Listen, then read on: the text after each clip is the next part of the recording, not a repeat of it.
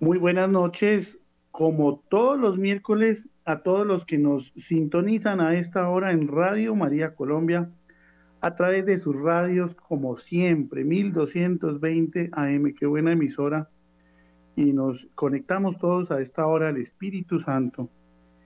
Nos conectamos a todas las emisoras comunitarias que a esta hora cierran sus programaciones y se conectan con Radio María Colombia tanto en Colombia como en Centroamérica, como en Estados Unidos y en muchos países del mundo entero.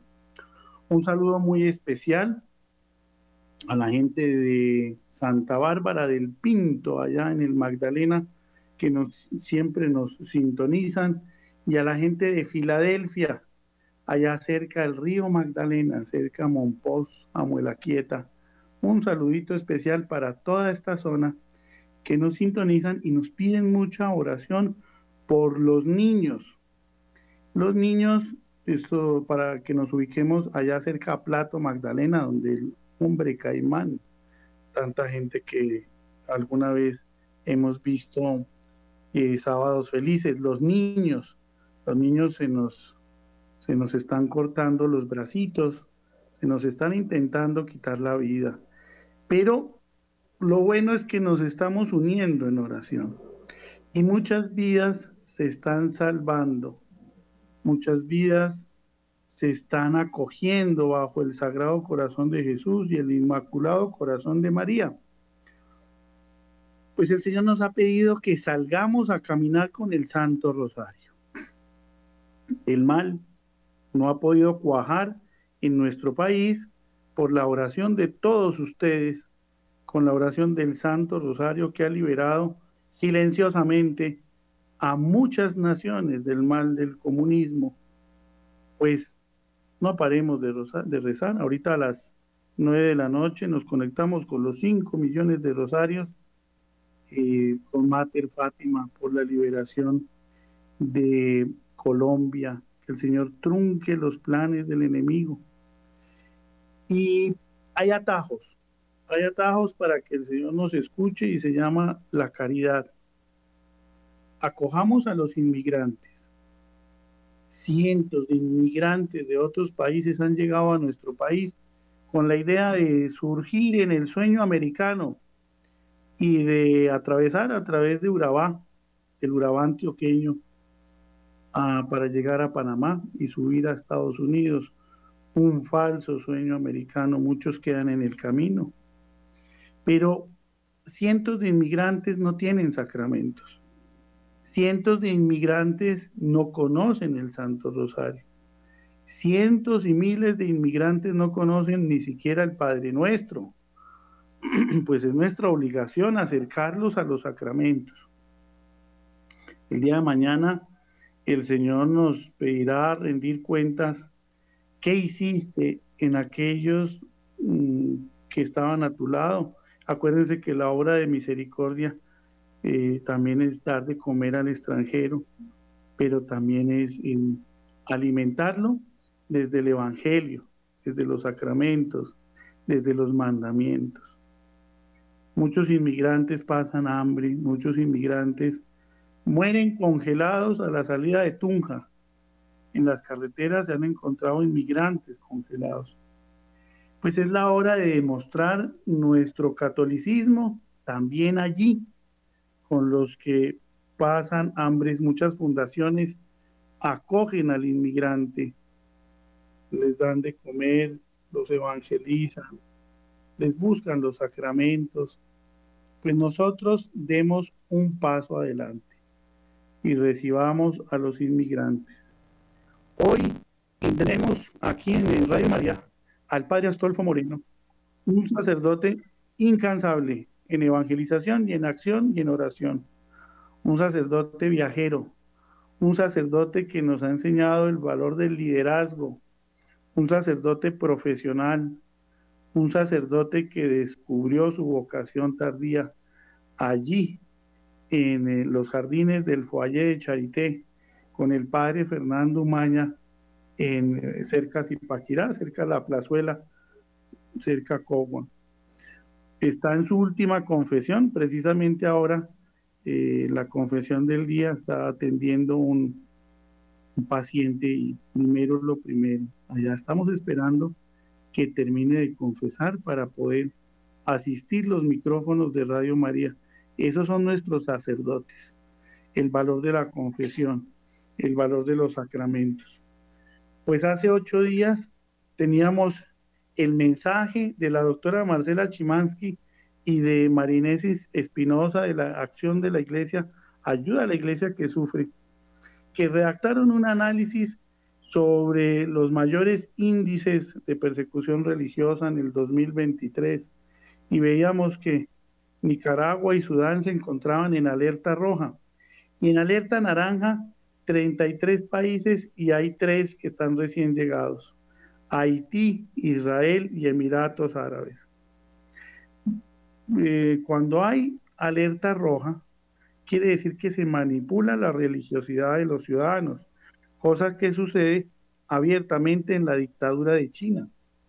Curiosamente, pensábamos que China era un país líder y realmente China está al borde de la quiebra. No nos han contado la verdad. El Partido Comunista Chino pues es la dictadura.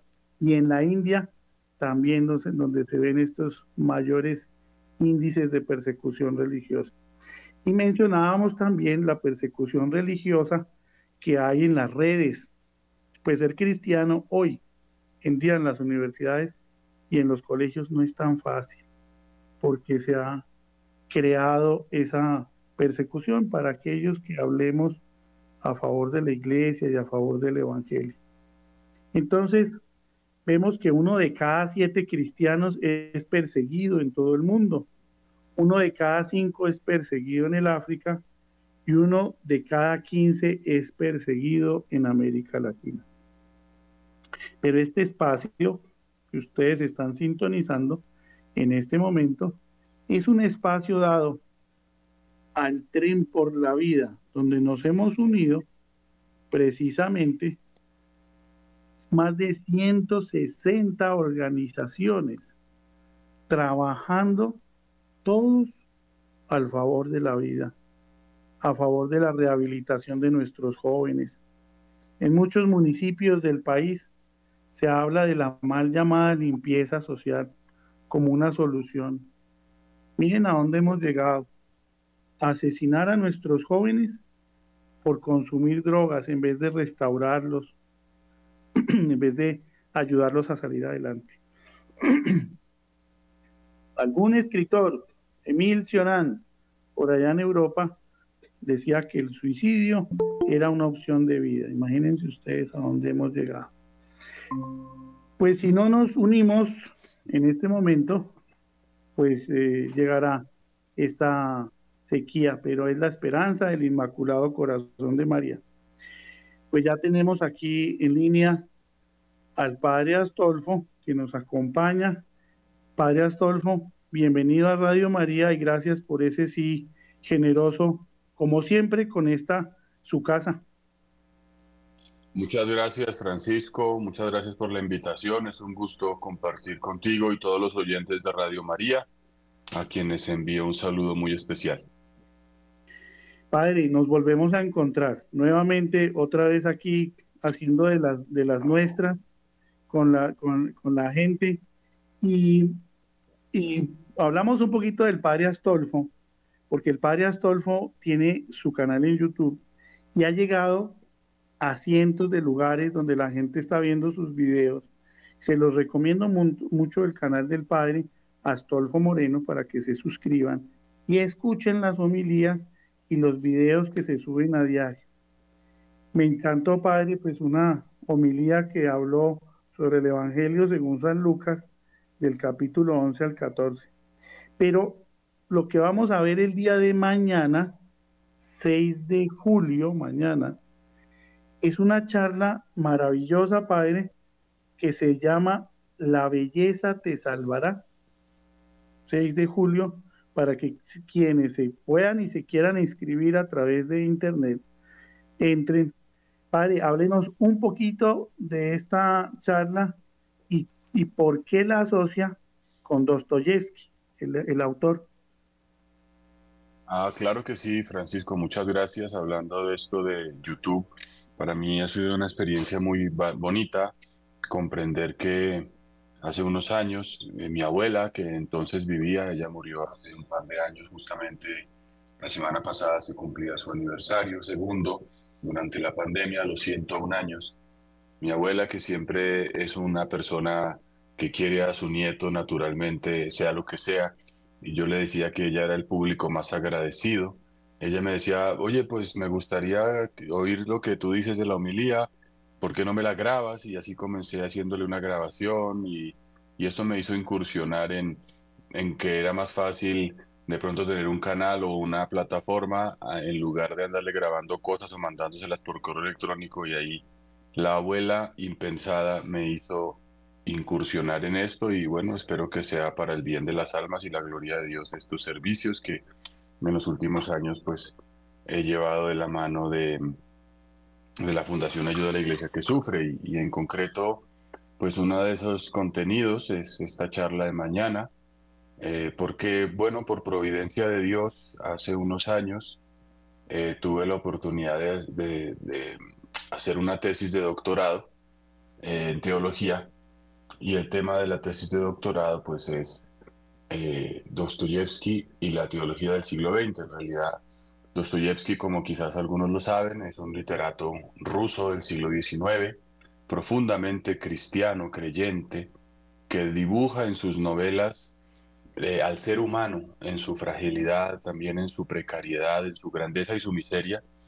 Y, y como respuesta a toda esa realidad humana, plantea a Jesucristo. Y una tiene diversas frases, ¿no? Que son frases que se vuelven em, famosas. Eh, por ejemplo, Dostoyevsky dice en alguna de sus novelas, si Dios no existe, todo está permitido. Eh, un poco hablando de, que al final el fundamento de la ley moral es Dios mismo. Y otra muy importante de una novela que se llama El idiota, así se llama la novela, eh, dice, la belleza salvará al mundo. Es una frase muy inspiradora porque relaciona la belleza y la salvación. La belleza como no solo un instrumento estético, sino como un instrumento, digamos, eh, salvífico. Y bueno, pues eh, después de haber estudiado durante varios años a este autor, o más bien la teología que se ha publicado alrededor de este autor, en una serie de contenidos que eh, suelo publicar en, el canal, nos parecía oportuno, bueno, plantear este tema, ¿no? que, creo que es sugestivo, es apasionante, porque en un mundo, eh, digamos, desbordado por la, el hedonismo, por el desenfreno, por el materialismo, también por la violencia, por la confusión doctrinal, por las ideologías, cuál puede ser un, camino que le abra un horizonte y resulta que, que la belleza, la belleza siempre apela al hombre, la verdadera belleza siempre apela a, la realidad humana más fundamental y nos habla, nos invita a trascender, ¿verdad? La, belleza en una obra de arte, la belleza en, una acción, porque también hay una belleza moral, no solo una belleza estética, eh, pues nos saca de quizás de, un universo egocentrista y nos proyecta a la trascendencia, ¿no? De hecho, hay un salmo que dice, eres el más bello de todos los hombres, en tus labios se derrama la gracia, ¿no? Y Dostoyevsky al final termina diciendo que la belleza en el sentido pleno es Jesucristo. Ese más bello de todos los hombres es Cristo. Belleza también, no simplemente una belleza como digo, estética, sino la belleza moral, la belleza integral, la plenitud del hombre que lo salva, es Cristo en quien está la, digamos, la plenitud de, la armonía. Entonces, un poco por ahí va la, reflexión que, tengo pensado compartir mañana y, y gracias por, por la pregunta. Pues qué bueno, padre, pues es una invitación para que todos nos sintonicemos mañana 6 de julio a través de internet, padre, ¿me recuerda la hora? Siete de la noche, siete de la noche, hay un, hay un link de inscripción para, para, para recibir la charla, aunque luego quedará abierta para todos en el canal de YouTube. Qué bueno. Padre, una pregunta. ¿Dostoyevsky encontró su conversión al final de su vida? Bueno, en realidad él siempre fue un creyente, pero digamos que sí hubo, o sea, un creyente con, con unas grandes eh, claridades acerca de la fragilidad humana. Uno podría decir que un momento, un punto de inflexión en su vida lo tuvo en su juventud, ¿no? Dostoyevsky siempre fue un inquieto por las letras, pero digamos su padre quería asegurarle un futuro y lo inscribió en una escuela de ingenieros militares, porque con, ese, con esa formación presumía que iba a conseguir un puesto de funcionario en el Estado. Pero él se retiró al final de la escuela de ingenieros y decidió dedicarse a la literatura y por alguna razón terminó eh, frecuentando algunos círculos intelectuales un poco revolucionarios. Tengamos en cuenta que en la época dostoyevskiana el zar era, digamos, la suprema autoridad que tenía un poder bastante amplio, casi totalitario, que controlaba muchas instancias de la vida intelectual, de la vida cultural y, digamos, eh, e, era bastante celoso con eh, cualquier movimiento que pusiera en duda su autoridad. Y Dostoyevsky tuvo la mala o la buena fortuna de frecuentar algunos eh, círculos anárquicos, pero digamos en plan de curiosidad. Pero fue acusado de aquello, fue tomado preso y fue condenado a muerte. y cuando ya estaba en el cadalso a punto de ser fusilado, el mismo zar eh, hizo llegar un edicto de conmutación de la pena de la muerte a trabajos forzados en Siberia, donde pasó cinco años. Y él dice que esos años en Siberia fueron definitivos porque en Siberia tuvo que convivir llevando grilletes, cadenas, literalmente, trabajando forzadamente en medio de la nieve. Sabemos que en Siberia el invierno puede tener 30, 40 grados bajo cero Ahí encontró la compasión que no encontró en círculos nobiliarios. esta escuela de ingenieros militares era para personas acomodadas y allí encontró más bien un cierto desdén y desprecio. Y en cambio allí, en medio de ladrones, de violadores, de asesinos, los que estaban compartiendo algún tipo de condena, encontró que eh, había recibido una compasión que no había recibido en otro sitio, porque Dostoyevsky padecía la epilepsia. Y cuando padecía ataques mm, bastante demoledores, eran esos compañeros de cadenas los que lo ayudaban, los que le eh, paliaban los ataques y él entendió que aún el hombre más mm, despiadado, el que hubiese caído más bajo, era capaz de algún tipo de compasión, compasión que él experimentó. Y de hecho, el único libro que pudo leer en esos años fue eh, el de los Evangelios. Y por eso esa experiencia de la miseria y la grandeza humana, de aquel condenado que es capaz de un poco de compasión, de aquel marginado por el cual nadie da un peso, pero que en realidad puede vivir la piedad, en contraste con aquellos privilegiados de la sociedad que por el qué dirán y por sus prejuicios más bien marginaban a cualquiera, le hizo tener un cambio de apreciación tanto del hombre como de Dios. Y pues bueno, los autores varían en sus apreciaciones. Algunos dicen que fue una conversión radical, otros dicen que fue un avivamiento de una fe que ya traía desde niño, porque su madre lo educó como cristiano. Sea lo que fuere, en ese tiempo mm, descubrió a Cristo como realmente el referente, aunque él pues padeció muchísimo, era un hombre apasionado, era un hombre que mm, padecía la enfermedad, la epilepsia con lo que tiene de impredecible, lo que, lo que es, digamos, la fragilidad que expone de cada persona. Y luego también él durante muchos años tuvo como grandezas y miserias. Mucho tiempo fue adicto al juego, eh, experimentó el adulterio, que él mismo vivió por su fragilidad, pero también era aquel que cuando ganaba un poco de dinero lo daba todo a los pobres, se hizo cargo de la familia de su hermano, que tuvo ruina económica, entonces vivía la generosidad extrema y la, el apasionamiento extremo, un hombre que conoció profundamente la miseria humana en carne propia y la grandeza humana en carne propia, y quizás esa es la fuente, ¿no? Que que le permitió conocer de una manera muy profunda a Jesucristo? Padre, hace ocho días teníamos aquí a María Inés Espinosa, directora ejecutiva de la, de la misma fundación que podemos decir usted dirige o codirige eh, Ayuda a la Iglesia que sufre, ACN, y hablábamos precisamente de la persecución religiosa en Colombia y en el mundo entero en el 2023. Padre, ¿cómo ha sido ese trabajo intercultural con otras creencias, con otros países, haciendo frente y amortiguando un poco estas cifras de pronto a veces tan aterradoras de la persecución religiosa en el mundo. Solo una pequeña precisión, efectivamente Marinés Espinosa es la directora ejecutiva de la fundación, yo soy el presidente de la junta directiva y también el asistente eclesiástico o capellán, por decir así. Y también ayudo pues en toda esta línea de contenidos, de formación, eh, por medio de las redes sociales.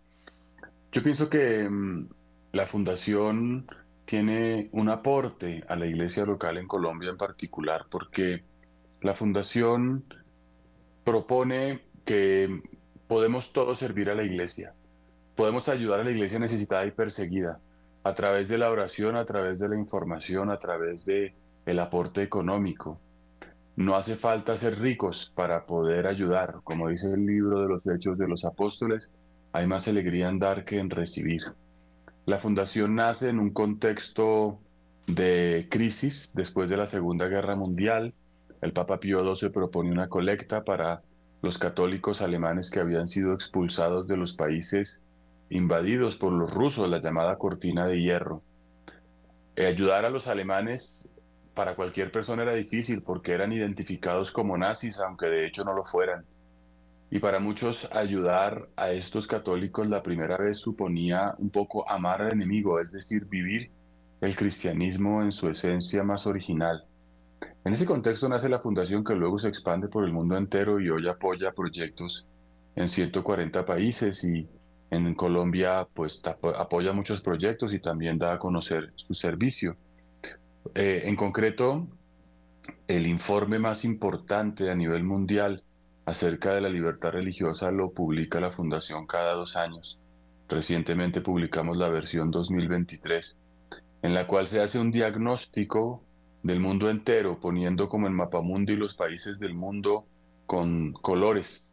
El rojo para los países donde hay persecución literal, donde la autoridad, por motivos religiosos, políticos o de otra índole, oprime verdaderamente las libertades religiosas, o también países donde hay discriminación o países llamados en observación, donde puede haber otro tipo de realidades como la persecución educada, la polite persecution, que consiste en, en este fomento de las nuevas ideologías que a la larga terminan siendo una persecución para ciertos grupos.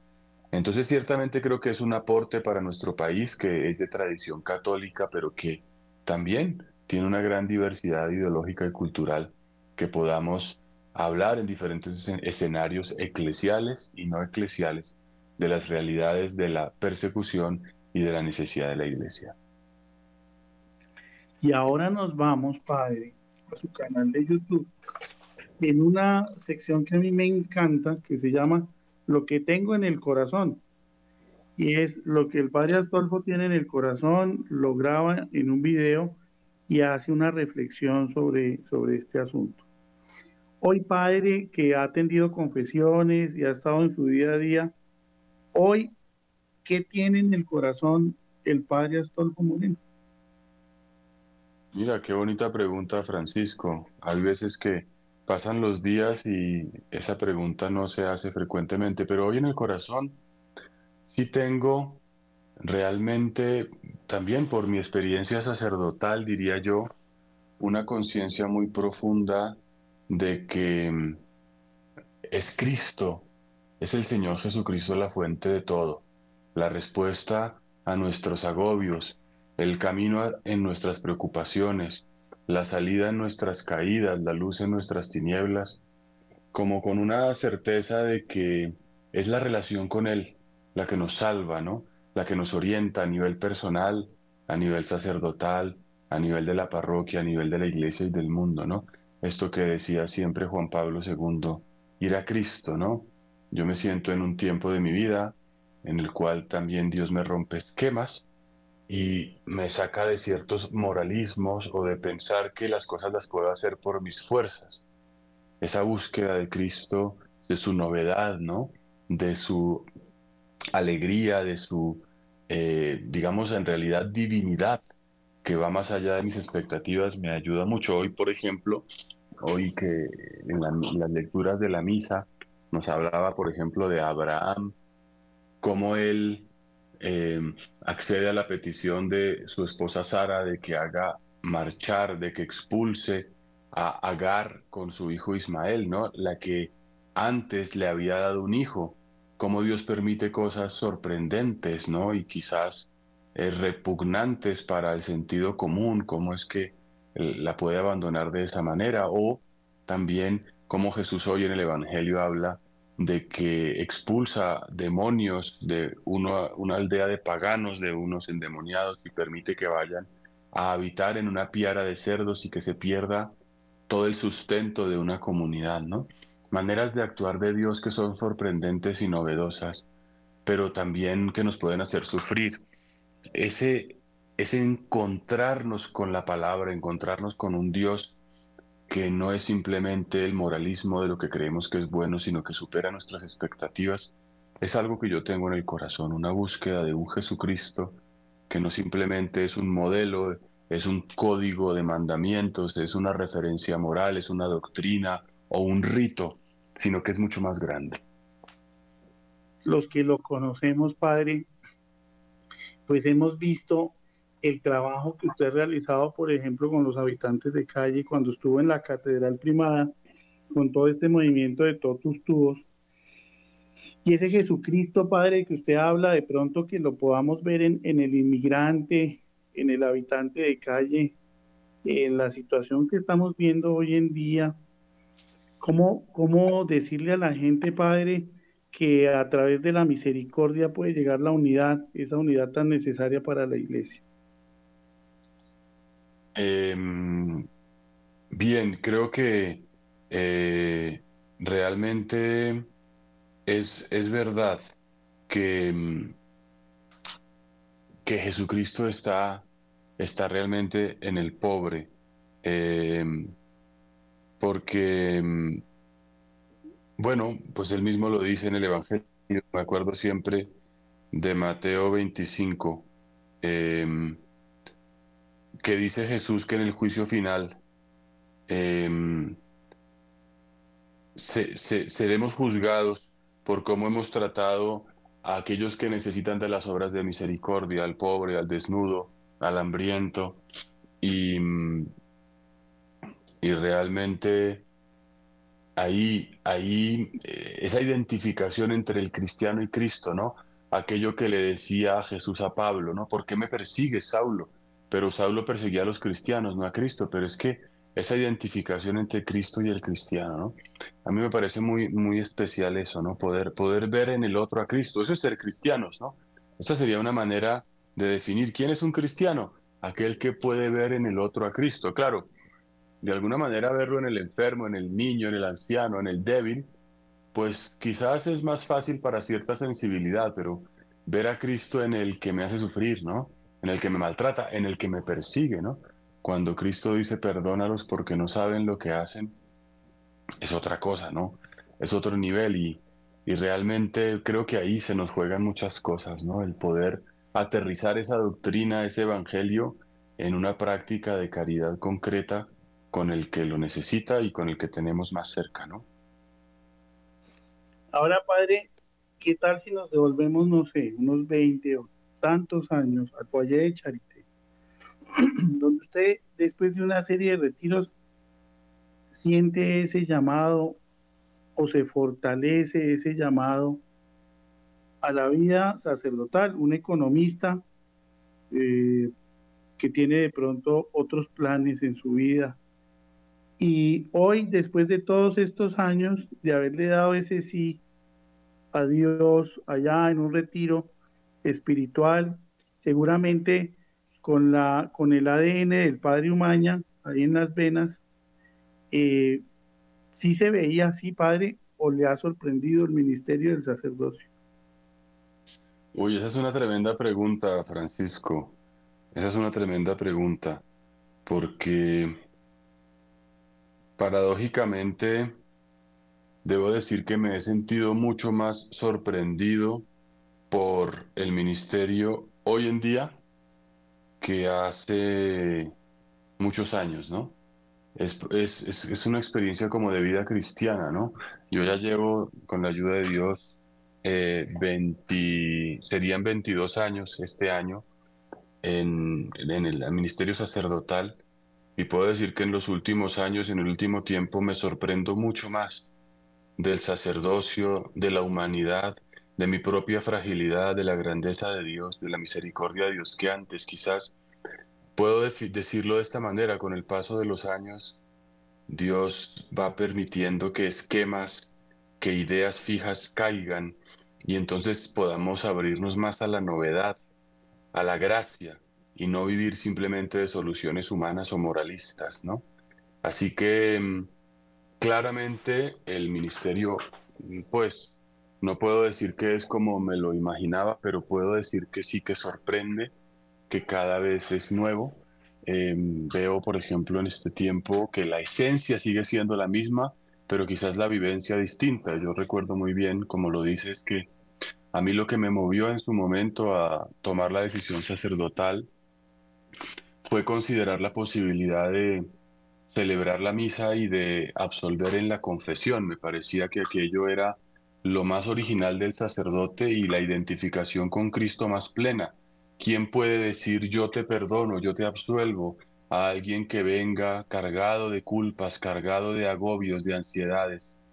Ni el hombre más rico, ni el científico más sabio, ni el investigador más profundo, ni el actor más famoso puede hacer eso, solo lo puede hacer Cristo y la dignidad del sacerdocio consiste en que un ser humano cualquiera, pero elegido por Dios y consagrado por el Señor, lo hace en el nombre de Cristo. Es una identificación con Cristo, digámoslo así, de ese calibre que me permite decir en la confesión, yo te absuelvo, y es que yo lo digo. ¿Y por qué digo yo? ¿Porque soy Astolfo? No, porque cuando absuelve el sacerdote, absuelve Cristo. Esa es la identificación y lo mismo cuando consagra en la Eucaristía el pan y el vino, el sacerdote dice, tomen, tomad y comed esto es mi cuerpo, tomad y bebed esta es mi sangre. Pero lo digo yo, Astolfo, pero ¿cuál sangre? ¿La de Astolfo o cuál cuerpo? El de Astolfo, no, el de Cristo. Digamos que esas expresiones litúrgicas manifiestan de una manera muy evidente la unión entre Cristo y el sacerdote, la dignidad y el propósito del sacerdocio. Y en ese sentido, digamos que eso sigue pasando hoy, la esencia de mi vida es esa. Eh, hoy, como lo decías, por eso llegué un pelín tarde a, esta, a este diálogo, estaba pues atendiendo eh, confesiones, ¿no? Y ahí te das cuenta lo que, pues la esencia, que sigue siendo la misma y nunca te cansas, ¿no? Porque muchas veces la gente me pregunta, ¿y usted no se cansa de oír las miserias, los rollos, los chicharrones, los problemas de todo el mundo? Y yo diría que humanamente sí, humanamente me supera, pero espiritualmente no me supera porque el ver que una persona se va perdonada, alegre, absuelta, paga cualquier carga emocional que pueda tener el mismo conflicto que la persona vive. Y ahí experimentas que con Cristo la persona resucita, viene triste y se va tranquila, viene agobiada y se va contenta. Y por tanto, de esa manera, pues te unes a Cristo, ¿no?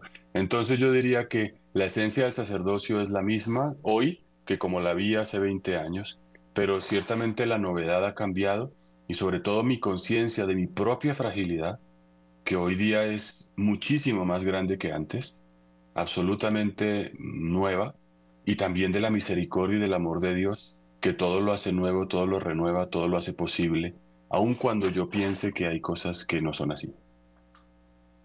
Cuando, padre, cuando usted habla así de la renovación, pues es inevitable devolvernos a pensar en el padre Umaña en la renovación carismática, cómo llegó a Colombia. Y usted que tuvo esa cercanía con el padre Umaña, ¿qué recuerda del padre Umaña ahorita después de veintitantos años de sacerdote y de haber convivido con él, digamos, en los retiros del foyer de Charité? Pues pienso, me, viene a, me viene a la mente una cosa muy concreta, ¿no? El padre Umaña era un hombre que logró hacer una síntesis, en mi opinión, una síntesis personal de la doctrina, de la experiencia de fe, de la oración, de la renovación en el espíritu, como tú dices, que conseguía transmitir con una gran autenticidad. Durante muchos años yo fui a los retiros de Semana Santa, cinco días en silencio, oyendo su catequesis, su, su enseñanza, y pienso que para una persona como yo que venía de una ignorancia religiosa profunda, de una ausencia de aprendizaje cristiano, que no sabía mm, nada, no sabía ni qué era la misa, ni qué era la confesión, esa manera de expresar la fe, de, de sintetizar la gran tradición eclesial milenaria de los santos, de los teólogos, de los padres de la iglesia, con la experiencia novedosa del Espíritu Santo, de las apariciones marianas, de la experiencia mística del siglo XX de Marta Robán, conseguía conciliar en, un, en una sola propuesta toda la experiencia del Espíritu Santo a lo largo de tantos siglos y presentarla de manera atractiva, novedosa. No era un ladrillo de contenidos teológicos, sino el apasionamiento de un Dios enamorado, la novedad, el situarnos en un contexto de la historia, en un momento de la historia de la salvación, en medio de la iglesia, con la riqueza y la novedad de una vida mística como Marta Robán, de una estigmatizada, de, realmente del poder de los carismas, de la gracia renovadora del Espíritu, que pienso que esa síntesis, esa capacidad, pues me queda a mí como, como un legado y, y me invita, ¿no? Y creo que a todos a que realmente creamos, eh, no simplemente que el cristianismo es copiar un molde, es imitar, a, porque Dios hace un molde y lo rompe, es decir, que cada uno tiene un lugar en la iglesia, una originalidad, y estamos llamados no a simular, imitar o copiar mecánicamente lo que otros hacen, sino realmente a dejarnos moldear por el Espíritu para que nuestra más auténtica identidad, lo que Dios ha soñado de cada uno, sea posible. Y yo veía eso en el padre Fernando Maña, un hombre que eh, era él mismo. Padre, usted se va a estudiar a Roma. ¿Qué le dejó Roma al padre Astolfo Moreno? Yo estuve en Europa en dos etapas de la vida. Eh, hice el seminario en España, en realidad, y luego, después de unos años de sacerdocio, fui otro par de años a Roma. España para mí, pues, ha sido una etapa fundamental. Ha sido, yo siempre lo recuerdo como quizás de los años más felices de mi vida, ¿no? Porque tuve la gracia, ¿no? De ir a un seminario donde me encontré con una experiencia internacional. Hoy el mundo es mucho más global que hace 25 años. Hoy es más normal encontrarte en la misma Colombia gente hablando en inglés en el Transmilenio o en francés en, la, en una plaza y en un parque. Antes eso era mucho más escaso, ¿no? Y recuerdo siempre tener compañeros de Japón, de Brasil, de Kenia, de África, de toda Latinoamérica y esa experiencia de una iglesia universal de una formación doctrinal sólida, robusta, pues pienso que, fue muy especial en el tiempo del seminario, tener unas bases. Yo, yo, yo puedo decir que no recuerdo haber nunca estudiado tanto como estudié en el seminario. Prácticamente el tiempo era para orar y para estudiar, y eran horas enteras cada día, cuatro, seis horas, quizás más entre las clases y el tiempo de biblioteca, para entrar en los libros de teología, en los escritos de los padres, en los grandes, digamos, documentos de la iglesia, y creo que eso fue un tesoro único.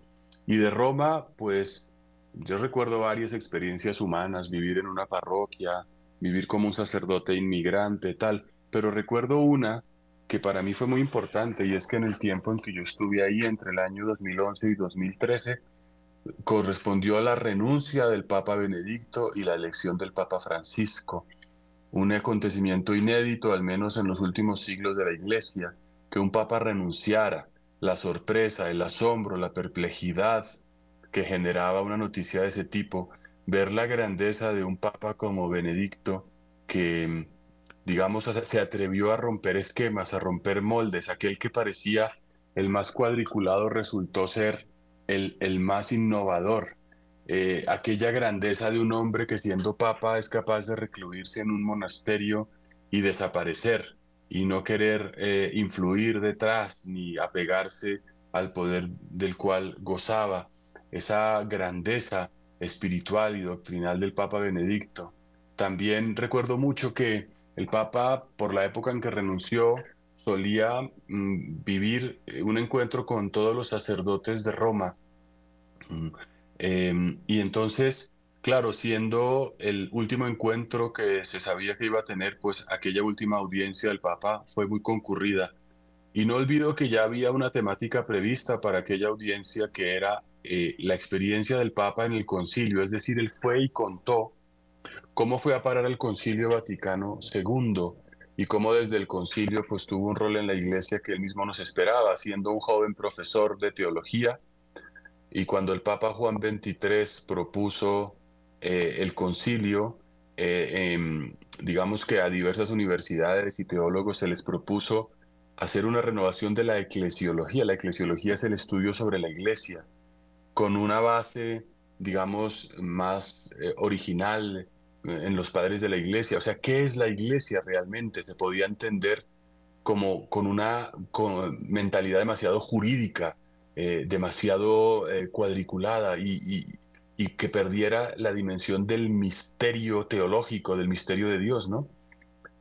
hasta el Concilio Vaticano II decir que la iglesia es el pueblo de Dios, por ejemplo, y entenderse como un pueblo que camina y todas las consecuencias de una afirmación de ese estilo no estaba tan claro o de entender la iglesia como el cuerpo de Cristo, según la expresión de San Pablo, en el cual cada miembro tiene un lugar, en el cual cada miembro tiene una función, en, la cual hay una articulación, en fin, eh, ver la iglesia desde las imágenes que la representan y no solo desde una definición jurídica representaba una novedad. En cualquier caso, él contaba que mm, al obispo, eh, a, un obispo alemán, el cardenal Frings, le, pidieron, le pidió el Papa un esquema y él pidió un esquema para hablar de la iglesia a, diversos teólogos y por alguna razón eh, el, profesor Ratzinger se lo pasó al, obispo, el obispo se lo pasó al Papa y al Papa le llamó muchísimo la atención al punto que llamó al cardenal.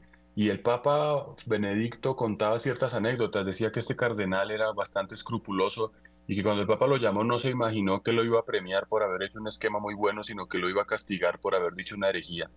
Y entró en pánico, de modo que llamó al teólogo Ratzinger que había propuesto tal esquema y le dijo, usted viene conmigo porque si nos vamos al hoyo nos vamos juntos, más o menos. Y así fue que se lo llevó a, a Roma a ver al Papa y el Papa lo felicitó y lo hizo perito del concilio y así comenzó una vida nueva para él. Y él decía un par de cosas más, ¿no? que su experiencia del concilio le mostró que siempre hubo dos concilios paralelos, absolutamente distintos, que convivieron juntos, pero que eran contradictorios. El concilio verdadero decía, por una parte, el de los padres de la iglesia dialogando y discutiendo los asuntos teológicos, y él decía, el otro concilio, el concilio de los medios de comunicación, que desde fuera, sin conocimiento de causa, solo buscaban leer la, la vida del concilio desde posiciones ideológicas de derechas, izquierdas, conservadores y progresistas, queriendo buscar en todo pugnas que no existieron. Y que esas dos cosas realmente a mí me han ayudado mucho en mi vida sacerdotal, de esa experiencia con el Papa Benedicto. Por un lado, la experiencia de eh, que Dios tiene una providencia increíble. El Papa Benedicto nunca imaginó que iba a terminar como terminó, por los caminos que terminó y que realmente Dios es más grande que cualquier provisión humana. Él se imaginó que iba a ser profesor toda la vida y terminó siendo cardenal, prefecto de la doctrina de la fe y papa. Eso me parece que ayuda mucho a salir de esquemas que a veces nos confunden. Yo tengo que ser esto, mi vida tiene que ser lo otro y que realmente esto, esto nos, no nos permite tener una vida de fe. Y en segundo lugar, Pienso que toda la vida ha pasado, no solo en el concilio, esas lecturas en las cuales quieren ver a la iglesia como una especie de escenario de conflictos ideológicos y tener una mirada más de fe sobre todo lo que pasa también ante las noticias, ante el sínodo o ante cualquier otro tipo de realidades eclesiales. A mí me ha ayudado mucho el Papa Benedicto a tener una mirada de fe. Y eso es una de las grandes anécdotas que conservo de la experiencia de España y de Roma. Qué belleza y qué enriquecedor, pues estamos con el padre Astolfo Moreno, que generosamente pues nos ha dado ese sí de acompañarnos aquí en Haciendo Radio. Estamos en vivo, son las 8 y 46 de la noche y saludamos a quienes nos escriben desde distintas partes, desde Canadá, desde Alemania y desde las distintas zonas geográficas de nuestro país. Pues el padre ha tenido grandes desafíos en su historia y su ministerio sacerdotal como ser humano. Y, mi padre, pues vamos a, a, a recordar un poco su primera parroquia o una de sus primeras parroquias allá en Ciudad Bolívar. Y, y vamos a recordar también su, su, paso por la Catedral Primada, pues es inevitable eh, no, no hablar qué fue lo más, lo que más le tocó el corazón y qué fue lo que más recuerda de estas dos parroquias.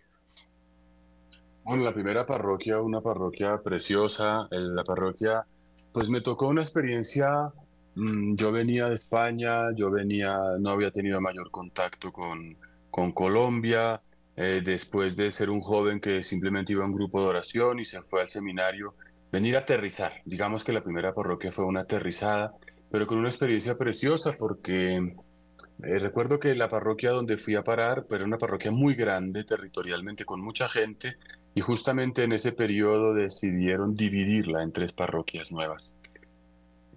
Y a mí me correspondió, me asignaron un territorio, yo llegué siendo diácono, y hasta me preguntaron qué nombre le quisieras poner a la parroquia o sugerirías para bautizarla. Y, y en ese tiempo habían canonizado al, padre Pío de Pietrelcina, en el año 2001.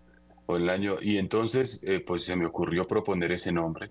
Y así fue que lo acogieron y, esa parroquia quedó nombrada San Pío de Pietrelcina. Y eso me hizo sentir una cercanía muy especial con el Padre Pío, de manera providencial, y también un poco conocer esa experiencia de crear una parroquia, de acompañar una comunidad con una gente maravillosa, estupenda, eh, con, bueno, con muchos desafíos también, porque pues en Ciudad Bolívar había también algunos desafíos de la situación económica o, de otro orden, pero, pero ver un corazón de familias, de personas ah, estupendas, maravillosas. entre muchas anécdotas de aquella parroquia recuerdo que em, nunca me olvidaré que allí yo vi la, la doctrina de la iglesia hecha vida. Recuerdo que yo me preguntaba, bueno, a una familia de Ciudad Bolívar usted le puede decir que se abra la vida, que tenga hijos, tal como lo propone la doctrina de la iglesia, la humana evite.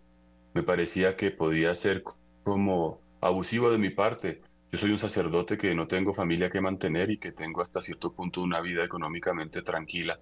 Ir a predicarles esto y recuerdo que allí conocí una familia que cuando la conocí tenía siete hijos y que los tenía por, por fe, no porque fueran, no eran, no eran siete hijos cada uno con su papá, eran siete hijos de un matrimonio constituido de papá y mamá.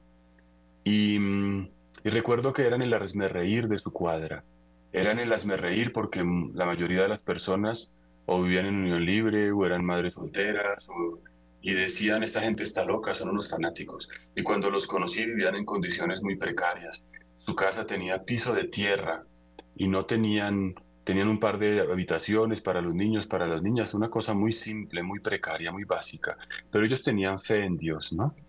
Y, recuerdo que la verdad, la verdad, esta es mi observación, no sé si es un poco, pero, pero es la que me quedó a mí con el paso de los años, muchos de aquellos que vivían alrededor, algunos ah, cayeron en la drogadicción, algún, me acuerdo que algunos de esa misma cuadra eran los que me robaban en la iglesia, me robaban la limosna, me, se metían y me robaban las alcancías. Muchas de estas mismas personas de nuevo quedaban embarazadas y repetían la historia de, no sé, de tener hijos, eh, todas estas cosas. Y estos niños fueron creciendo, fueron creciendo, y no me preguntes cómo, pero em, al cabo de los años, recuerdo que el mayor estudió contaduría, la segunda fue abogada, la tercera estudió pedagogía, el cuarto entró al seminario. Y luego, cuando ya los, nunca los volví a ver, pero creo que ya tenían ocho o nueve hijos. ¿Y, y qué me hizo ver a mí? Que Dios es verdad, ¿no? Porque de los demás que se reían de ellos en la cuadra, creo que pocos o quizás ninguno fue siquiera profesional o, logró luego construir, constituir otra familia. ¿Esto por qué lo digo? Porque hasta desde el punto de vista humano, yo vi en una familia cumplido que lo que la iglesia dice es verdad y que tantas ideologías que se nos meten y nos dicen que no, que no es posible, que lo que la iglesia dice es mentira. Yo lo he visto, es que yo lo he visto. Y esa, esa ese ver la, la fe de la iglesia cumplida en personas en un contexto absolutamente adverso, a mí como sacerdote me da la fuerza y a mí para hablar, para predicar, para enseñar, ya no simplemente desde haber leído un libro, un manual o un documento, sino de haberlo visto, de haber visto que esto es la verdad, que si, yo, que, que si me van a preguntar a mí cómo sacar a la gente de la droga, cómo sacar a la gente eh, del, del, desenfreno sexual, cómo sacar a la gente, pues yo diría que solamente con la fe, con el matrimonio, con la familia. ¿Y por qué lo digo? Porque lo he visto, no porque me lo han contado. Entonces para mí es muy fuerte también entender que la fe se transmite no tanto por un moralismo impuesto, sino por una experiencia, por un referente, cuando tú la ves cumplida en alguien. Eso diría como una anécdota de muchas, pero que para mí ha sido edificante de Ciudad Bolívar. Y luego en la catedral, pues claro, la catedral, yo recuerdo muy bien, tenía 29 años, no conocía tampoco nada y fui a parar allí y para mí creo que fue lo mejor que me pudo pasar, entender que era mejor no saber que saber, era mejor no entender que entender. Si hubiera entendido mucho me hubiera asustado y hubiera dicho que no.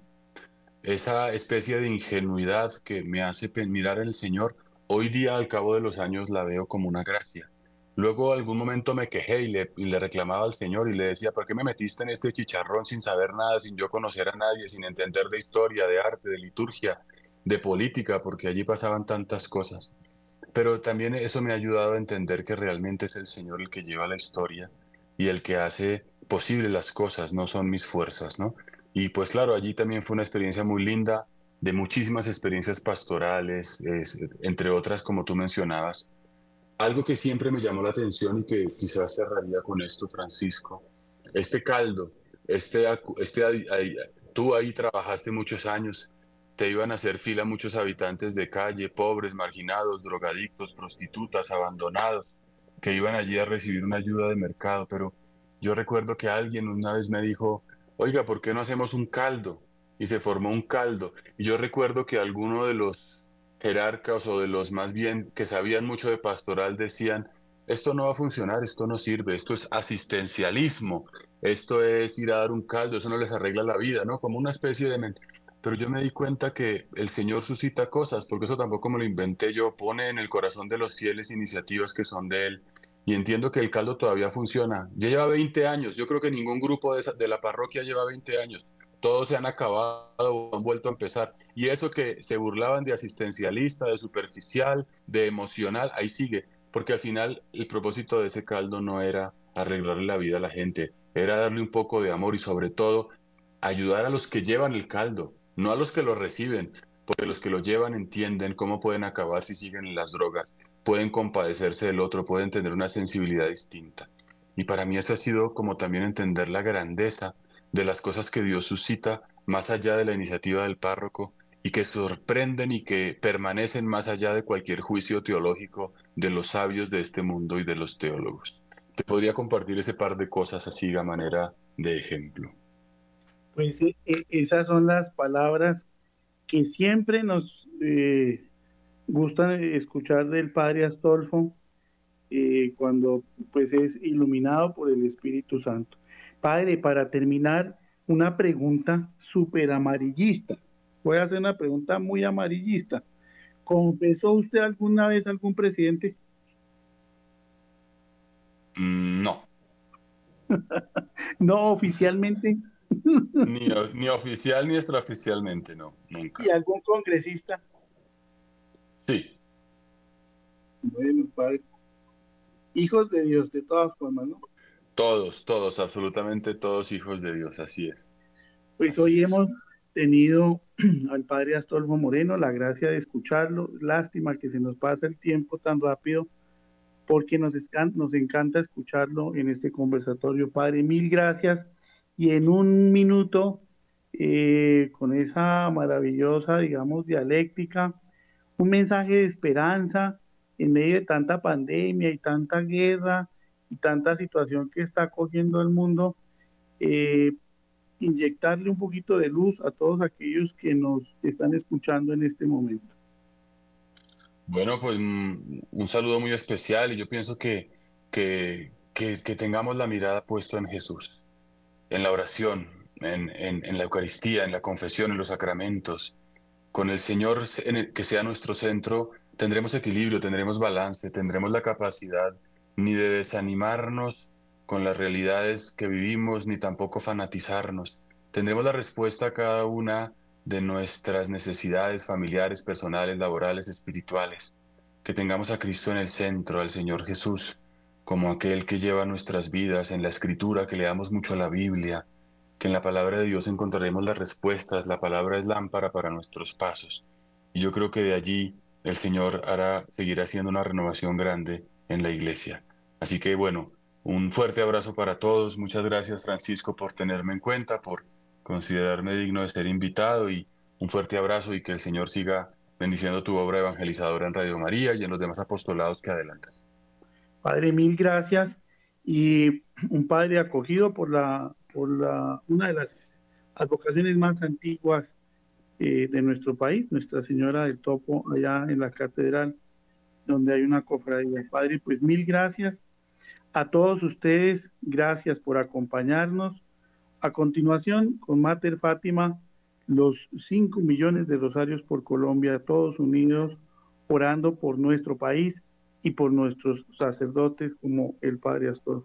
Dios los bendiga, mil gracias y feliz noche para todos.